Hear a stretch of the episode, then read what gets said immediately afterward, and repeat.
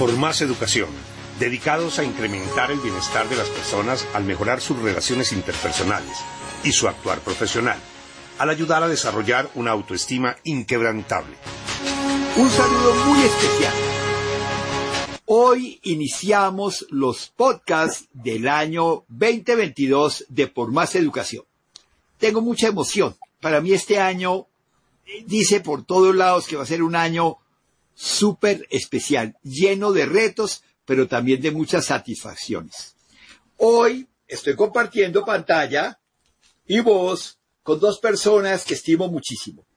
Voy a empezar saludando primero a las damas, Jaime Fernando.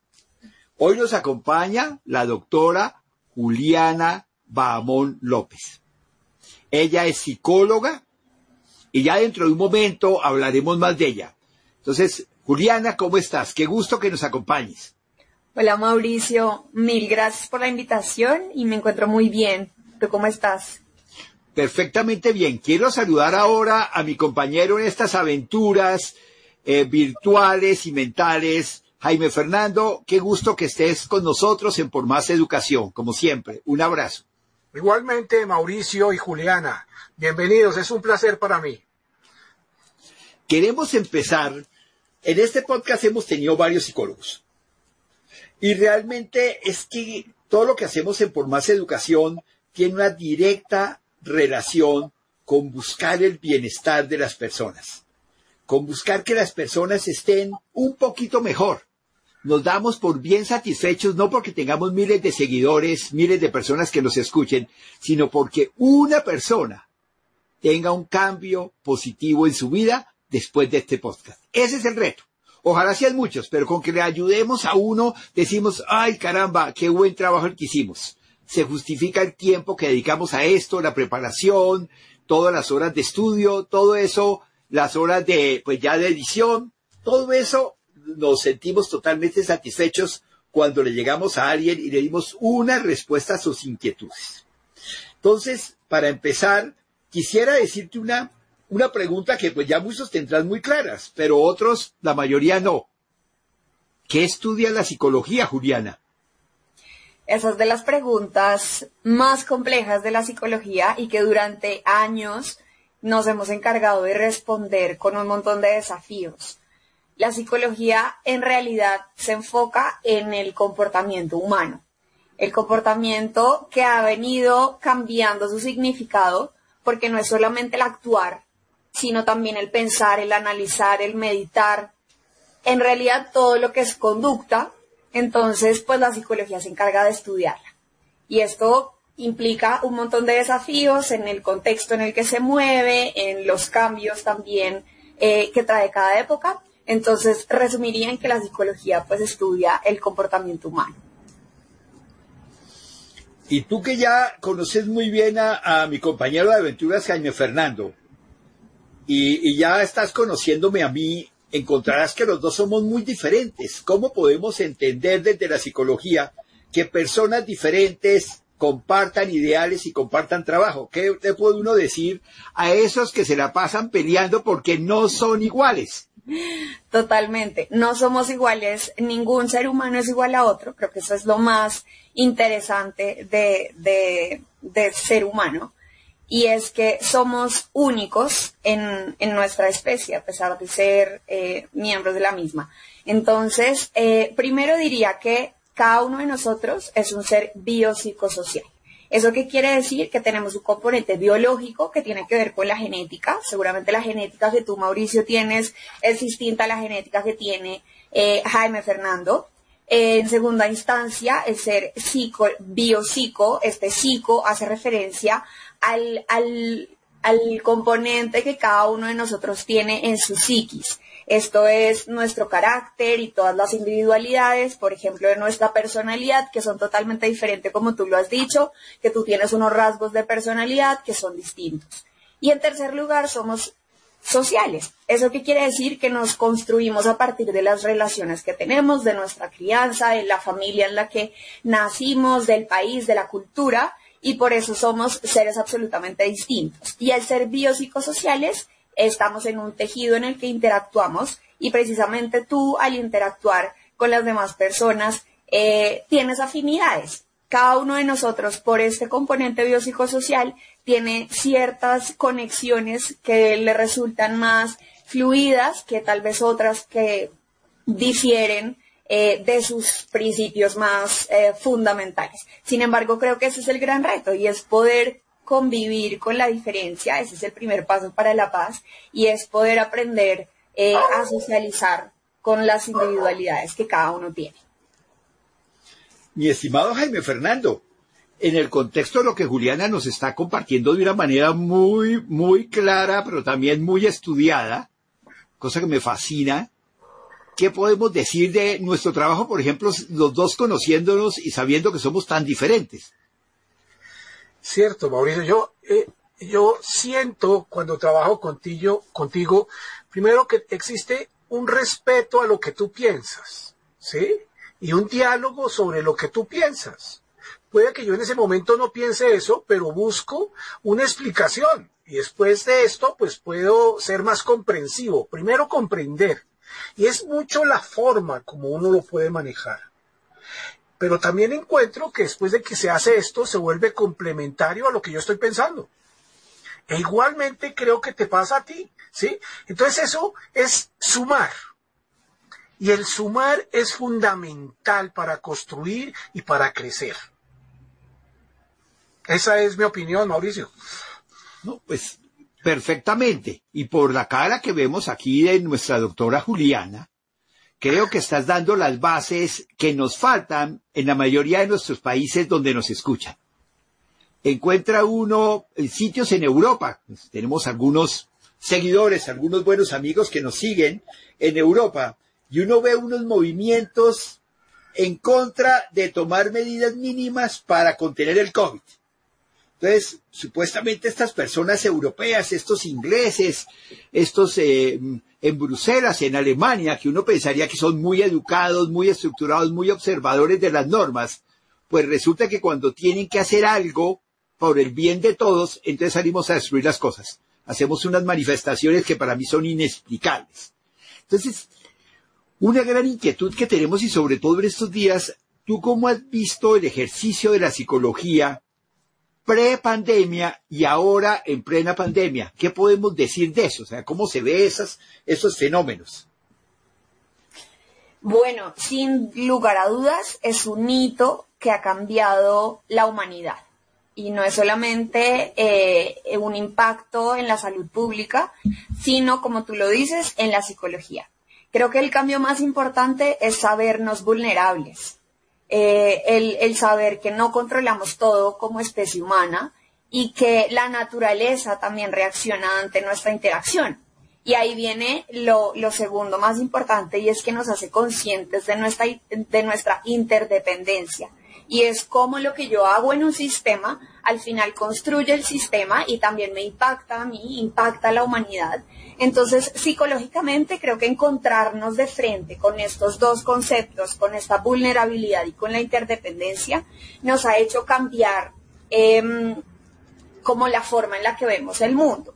Indudablemente, sea para bien o sea como otras personas que creen que el COVID ha sido lo, más grave que nos ha podido pasar, otros lo han visto como algo que nos construye, pero sí o sí ha cambiado. Y el, hecho de tener un, un, cambio de mentalidad y encontrar que somos seres dinámicos, eh, está empezando a tener eh, pues como todos unos cimientos distintos eh, que claramente van a hacer que nuestra sociedad y nuestra humanidad empiece una nueva, en una nueva era que además se sustenta en la era de la información en la que ya estamos inmensos. ¿Tú cómo ves esta situación, Jaime Fernando? Sí, tienes toda la razón, Juli. Y siempre nos ha nacido una inquietud de que pensamos que muchas veces ir y compartir con un psicólogo es solamente para gente que no está normal. Eh, y hablamos con Mauricio que muchas veces los que debemos ir somos los que estamos más normales. Entonces quisiéramos preguntarte desde la psicología, y tú cómo lo ves, cómo un acompañamiento psicológico puede ayudar y mejorar pues el bienestar de las personas. Bueno, esta pregunta me encanta porque la psicología desde siempre ha cargado con un tabú del que va el psicólogo es el que tiene un trastorno mental. Y esto es una lástima porque el, acompañamiento psicológico debería ser parte de nuestra salud mental. Y la salud mental es como si tú dijeras, yo solo voy al médico cuando estoy enfermo. Cuando me duele, me partí el hueso, me caí como Egan, entonces voy a urgencias. No, al final eh, la salud no es ausencia de enfermedad. La salud es gozar de un bienestar, como tú lo has dicho, y, eh, y la salud mental está, mm, está absolutamente olvidada por la sociedad. Este bienestar psicológico se atribuye como una actitud de vida, más no como un tema al que debemos referirnos con un especialista. La pandemia claramente nos ha evidenciado la importancia de un acompañamiento psicológico. Todos tenemos situaciones difíciles que nos pueden llenar de ansiedad y el tener a una persona con un conocimiento eh, teórico que además lo adapta a nuestras necesidades particulares, pues es un esfuerzo y es una ayuda muy grande que hace una persona externa y que debemos reconocer para que, para que acudamos. ¿No? Porque, porque un psicólogo, pues al final también tiene una preparación muy importante pero el hecho de tener a un especialista y un acompañamiento psicológico pensando en tu bienestar es absolutamente necesario y que como tú decías se creía que la gente normal, que hablamos como de la curva normal, eh, pero al final la curva normal debería ser con un acompañamiento psicológico, esa persona que nos ayuda a afrontar las situaciones de nuestra vida, a conocernos, eh, a tener una, un, un, trabajo en nuestros aspectos emocionales, afectivos, familiares, porque pues todos los seres humanos enfrentamos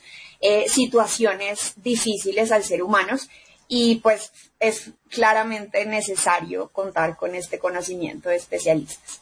Fantástico, Juli, muchas gracias. ¿Qué opinas tú, Mauricio? Podemos seguir asistiendo a nuestras sesiones. Es que tú dijiste unas palabras claves. Yo diría que algo que no tenemos en la educación es un conocimiento propio. No importa que uno vaya a la universidad, tenga eh, máster, tenga doctorado. Uno puede terminar con todos los títulos que uno quiera y cuando uno le pregunta a una persona, le dice, preséntate, cuéntame quién eres tú.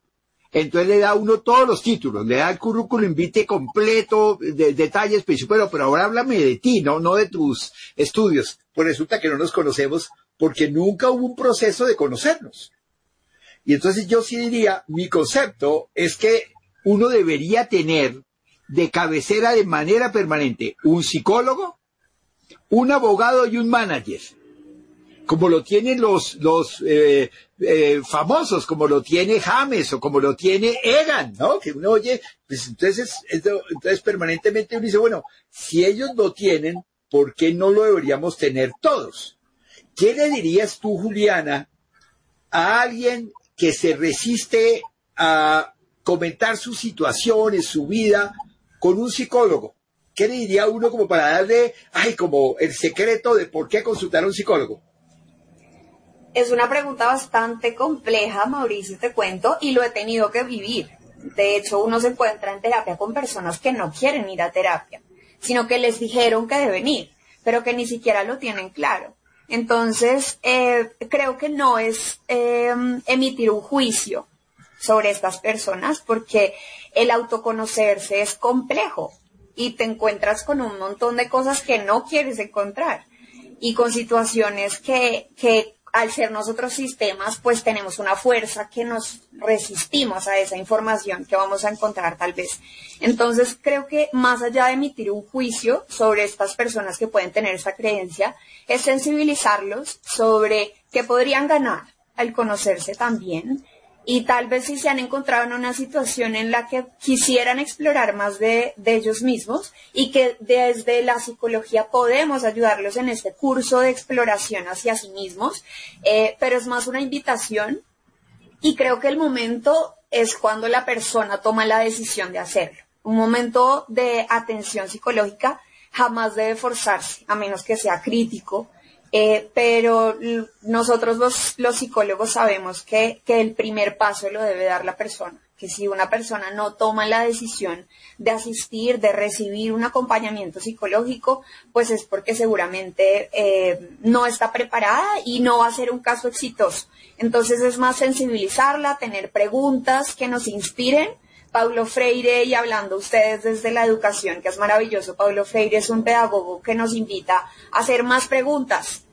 Es mejor preguntar que responder. Estamos educados para responder Creo que el truco y la magia de la psicología y de las sesiones de atención psicológica es preguntar. Y una pregunta poderosa detona seguramente eh, pues una posibilidad de, de asistir y de dar el sí a un acompañamiento.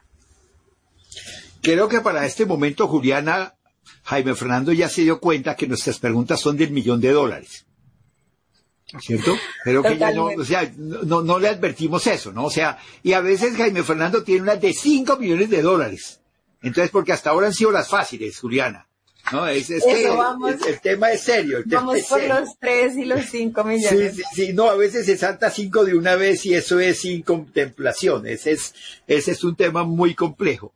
Que es que cuando uno se mete en este mundo tan interesante, encuentra uno que tal vez de los retos que hemos aprendido o que no hemos aprendido en la pandemia, es el cuento de aislarnos.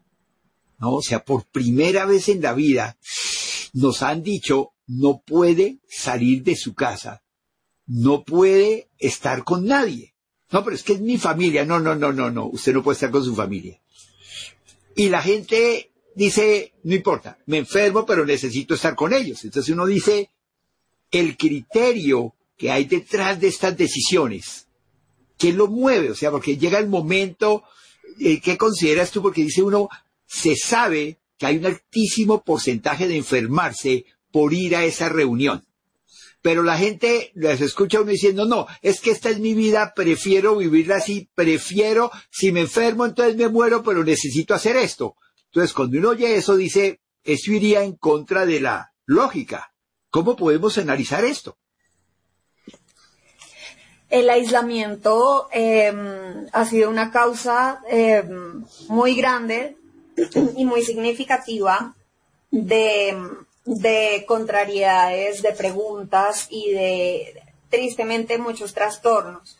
El aislamiento yo lo veo partiendo de una paradoja, ¿no? Porque es un aislamiento, pero estamos seguramente más conectados que nunca y es una conexión de seguramente estábamos pendientes de cuánta gente moría a causa de alguna enfermedad en el mundo. No sé, seguramente estamos más conectados desde ahí. Estamos más conectados desde la virtualidad y el uso de la, de la tecnología. Nos conectamos de una manera diferente. Entonces, cuando vives un aislamiento que no es aislamiento, empieza una idea contraria y empiezas a estar en una paradoja. Y es como me aíslo cuando al final no estoy aislado, no estoy desconectado. Es como estar en una burbuja que al final está siendo bastante eh, invisible a la vez, porque es como, como te encierras en un lugar, pero eres consciente de todo lo que está pasando afuera, entonces no estás tan encerrado, porque al final somos seres sociales y requerimos de, de de, esa socialización, de ese conocer al otro, y al final en nuestra cabeza existen los otros también. O sea, no podemos estar 100% aislados jamás, porque pues como lo decía al inicio de esta entrevista, somos seres biopsicosociales. Entonces, cuando te rompo con esa interacción física, que fue básicamente el aislamiento, eh, creo que lo importante y lo que más llamábamos nosotros los psicólogos en ese momento, y aún hoy, es encontrarle un sentido al aislamiento. Y es cuál es el propósito. En, entre más conectados estamos, más interesados por el otro, más lejos, pues sí, tal vez es la mejor manera de hacerlo ahora para estar en el cuidado del otro, porque se nos ha olvidado el cuidado. Como tú decías ahora, no, yo quiero salir y yo salgo y hago mis fiestas en pleno pico de la pandemia cuando no habían vacunas, por ejemplo, y era una conducta eh, sin cuidado por el otro porque no estamos acostumbrados a, defender el cuidado. Y creo que eh, es un llamado también a que a veces debemos tener estas medidas extremas para caer en cuenta de la necesidad que tenemos de, cuidarnos. Entonces, em, pues el aislamiento psicológicamente em, nos afectó muchísimo, porque como te cuento, la interacción, el contacto físico que, que es tan importante y que configura unas nuevas dinámicas de interacción a partir de este momento. ¿Tú qué opinas del aislamiento, Jaime Fernando? De todo lo que hemos vivido. Pensando lo que, con lo que me hablaba Juli, eh, yo me aislé. Y no me preocupaba tanto a nivel personal estar aislado. Pero más que aislarme, yo lo hice por estar cuidando, porque sabía que esto era un fenómeno de tiempo y que teníamos que aprender de lo que estaba pasando para poder tomar decisiones. Pero tenemos una total incertidumbre y estábamos decidiendo emocionalmente, totalmente, y no racionalmente, basados en la ciencia y el conocimiento. ¿Qué me pasa con eso? Que he tenido que enfrentarme o tenido que compartir con otras personas que piensan diferente a como yo pienso. Diferente, ¿sí? Ni mejor ni peor, no lo calificamos. Diferente. Entonces, eso genera diferencias, ha generado choques, ha generado incertidumbre, ha generado muchas cosas. Porque cada persona lo quiere manejar de una manera personal. Y me incluyo. Ahora, poco a poco, después de casi dos años, pues he aprendido y ya salgo y ya comparto y manejo las medidas de seguridad que estimo pertinentes. Pero también veo que hay otros que quieren olvidarlas, no las quieren tener en cuenta. Y no es por malo, sino como que de golpe su angustia, su afán, su miedo es tal, ¿sí? Que se les borra. Esa ha sido mi experiencia, Mauricio. ¿A ti cómo te ha ido con esto? Oh, perdóname, Juli, ¿quieres hacer un comentario al respecto? Adelante antes de Mauricio quería eh, resaltar una palabra clave que tú mencionaste y fue el miedo. Estamos lidiando con el miedo diariamente y es el miedo o de estar eh, en aislamiento mucho tiempo y perder eh, esos, esa conexión, esa interacción, pero también estamos con el miedo de salir y el miedo nos paraliza en muchas ocasiones. En otras es necesario tener miedo, pero el miedo es un aspecto fundamental a tener en cuenta en estas conversaciones eh, de la pandemia, de un volver a salir, de un volver a construir sociedad, porque claramente como el impacto fue tan fuerte, pues hay una emocionalidad muy alta. Qué interesante. Realmente hemos aprendido muchísimo en esta época. Pero quiero dar una vuelta. Quiero que quiero que saltemos a una pregunta de 5 millones de dólares, Juliana. Imagínate que llegamos ahora con la máquina del tiempo y tienes la posibilidad de devolverte a hablar con Juliana de 10 años. Estás frente a esta niña que no tiene sino 10 años. Ahora, no vamos a decir cuántos años tienes, pero definitivamente más de 10. Dios, no, ni, quiero hacer esa cuenta. Más de ¿Cuántos años me sí, más de 10 sí, o sea, más de 10 sí. Eso sí, estamos todos de acuerdo. Seguro. Pero, ¿qué le dirías a esta pequeña niña que tienes al frente que pudiera ayudarle a vivir a partir de sus 10 años? ¿Qué le dirías a esta pequeña Juliana? Eh, qué buena pregunta. 5 millones de dólares, ¿no? Por esta se pagan 5 millones de dólares. Eh, no, le diría que, que siga cultivando esa pasión eh, por hacer un mundo mejor, porque, porque seguramente eso va a impactar a muchas personas y eso va a llenar su corazón. Entonces que siga y nunca suelte sus sueños. Qué bien, caramba, ¿será que le pagamos los 5 millones? No, tal vez no.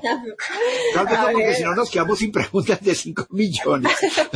Pero, nos parece sensacional, porque esto me lleva a, pues, hacer una pregunta, yo no sé si es del mismo valor hasta más cara, ¿no? Muchas personas dicen que hoy en día uno debe seguir sus pasiones. ¿Sí? Otros dicen, no, no, no, debe ser uno más centrado porque es que uno de pronto la pasión no vive. Tú querías a una persona que te haga la pregunta, como psicóloga, y te dice, bueno, doctora, me dedico a mi pasión y abandono lo que tengo, que pronto es un trabajo bueno y estable, en busca de mi pasión, porque en el trabajo en que estoy no estoy tan contento. ¿Qué le dices? Le diría que primero, ¿cuál es su sentido de vida?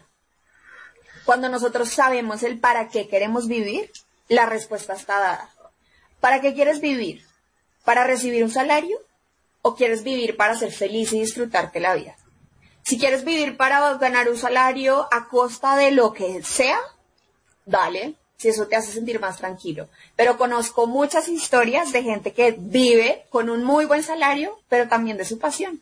Entonces, la historia la hace cada uno, eh, pero de fondo la pregunta clave es, ¿para qué quieres vivir? ¿Cuál es tu propósito y tu sentido de vida? Esa es una, una pregunta muy complicada, que la mayoría de las personas, eh, porque estamos yo diría que en una época de transición y la pandemia lo notó. Cuando Jaime Fernando y yo estábamos chiquitos, que no fue hace mucho, ¿cierto? Aclaramos la situación, las canas son solo por experiencia, ¿cierto? No tiene nada que ver con la edad. Eh, realmente en la vida le decían, tú tienes que estudiar los papás le decían a uno, mira, nosotros no te vamos a dejar herencias ni nada de eso, tu herencia es el estudio, entonces estudia. Porque uno con el estudio, pues supuestamente consigue un buen trabajo, podías conseguir una novia, podías eh, comprar un carro, podías casarte, o sea, mejor dicho, la vida estaba como con una serie de hitos que la mayoría de nosotros lo seguía tenía que ser alguien muy loquito como un artista que de pronto aparecía como con un estilo de vida tan diferente, o el ecologista del momento que decía que se iba, o el arqueólogo, o el antropólogo que decía, no es que yo, mi sueño es ir a vivir en una tribu del Amazonas. Y uno lo, uno lo miraba y decía, este está muy loco. Cuando hoy en día uno dice, caramba, esa persona lo hizo muy bien, porque por él hoy en día hay cosas sensacionales, ¿no? Entonces, hoy en día veo que ese sentido de vida, de ese orden que había, uno dice, bueno, y vas a comprar carro, y dice, no, yo no, yo no quiero tener carro, pero de paso, ¿para qué si hay pico y placa? Entonces, para tenerlo guardado, pues mejor no lo compro. Y vas a comprar el apartamento, no, no, no me interesa el apartamento, porque es que yo lo que quiero es viajar. Y, pero bueno, te vas a casar por lo menos, no, no, no, no, no, no. Yo la verdad, no, no, no, no, yo tengo Tinder, y entonces, pues, ahí tengo, pues, una relación de pareja, pero, pues, por ahora no, no, casarme no está. Entonces me dice, esta persona rompió todo lo que era nuestro programa de vida. ¿Tú cómo ves esa situación hoy en día? Sin duda hablamos de un cambio generacional eh, que viene desde la crianza, desde los niños, la forma en la que, en la que interactúan con el medio es totalmente distinta. Eh, los niños de ahora están muy cercanos a la tecnología y eso va a hacer que todo su desarrollo generacional sea distinto al que ustedes, yo y bueno, todas las generaciones hemos vivido, pero acá estamos hablando de algo muy importante que, que son los paradigmas también generacionales, las ideas, eh, las posibilidades, dos, que las posibilidades de ahora, como hablamos con la tecnología, son distintas a las de hace algunos años, y tres, eh, la nueva concepción del trabajo. Em, cada vez estamos encontrando que los trabajadores, las nuevas generaciones buscan eh, que el trabajo sea parte de su vida de una manera eh, trascendental y que les brinde es un enriquecimiento personal distinto. Cada vez estamos encontrando muchas más carreras abiertas al arte, entonces hemos quitado muchos paradigmas y estereotipos frente al deporte, frente al ser artista, frente al ser músico, porque resultan ser profesiones o algunos oficios incluso eh, más valorados y más apreciados que muchas otras de, miles de años, como la medicina, por ejemplo, que está sufriendo una crisis en nuestro país por, por el poco valor que están teniendo. Entonces creo que de fondo lo importante es identificar eh, nuevas pasiones, nuevos oficios y el cambio. Somos, somos seres totalmente cambiantes. Las profesiones que tenemos hoy seguramente van a cambiar, van a transformarse. Con la entrada de los robots em, hay menos trabajos que están haciendo los humanos. Pero si pensamos, por ejemplo, en el arte, en, la pintura, sigue siendo una expresión humana muy valiosa. El baile, el canto. Entonces cada vez nos vamos a abrir más a lo que a nosotros como humanos nos hace distintos, a las cualidades llevadas eh, a un potencial distinto y cada vez menos vamos a estar hacia lo que la tecnología puede reemplazar, que son ya los números, son un cálculo y todo este tipo de cosas. Entonces creo que hablamos del cambio generacional, pero sí hace parte entonces de los nuevos desafíos que acompañan la generación y el avance de la humanidad. Perfecto. Yo quiero comentar que a, mí me decían, tienes que estudiar para que consigas un buen trabajo, ojalá en una multinacional. Eh, hoy en día entiendo que lo que hay que hacer es aquello que uno haga con pasión, ni siquiera con gusto, con pasión. Segundo, pues que tenga las capacidades y las competencias para poderlo hacer adecuadamente bien, ¿sí? A mí me hubiera gustado ser cantante de música chucuchucu, pero pues tengo muy mala voz. O me hubiera gustado ser tenista profesional, pero con 1,68 escasos no hubiera sido un gran tenista profesional. Y lo tercero que hay que tener en cuenta, creo, Mauricio, lo hemos hablado varias veces, es tener claro que espera uno recibir en el futuro con lo que está haciendo. Una identificación, una satisfacción, una realización, mucho dinero, fama, reconocimiento, etcétera, etcétera. Pero hay que tenerlo claro, porque esto se vuelve algo muy individual. Y quiero cederte el micrófono, Mauricio, si te parece, para que cerremos este podcast.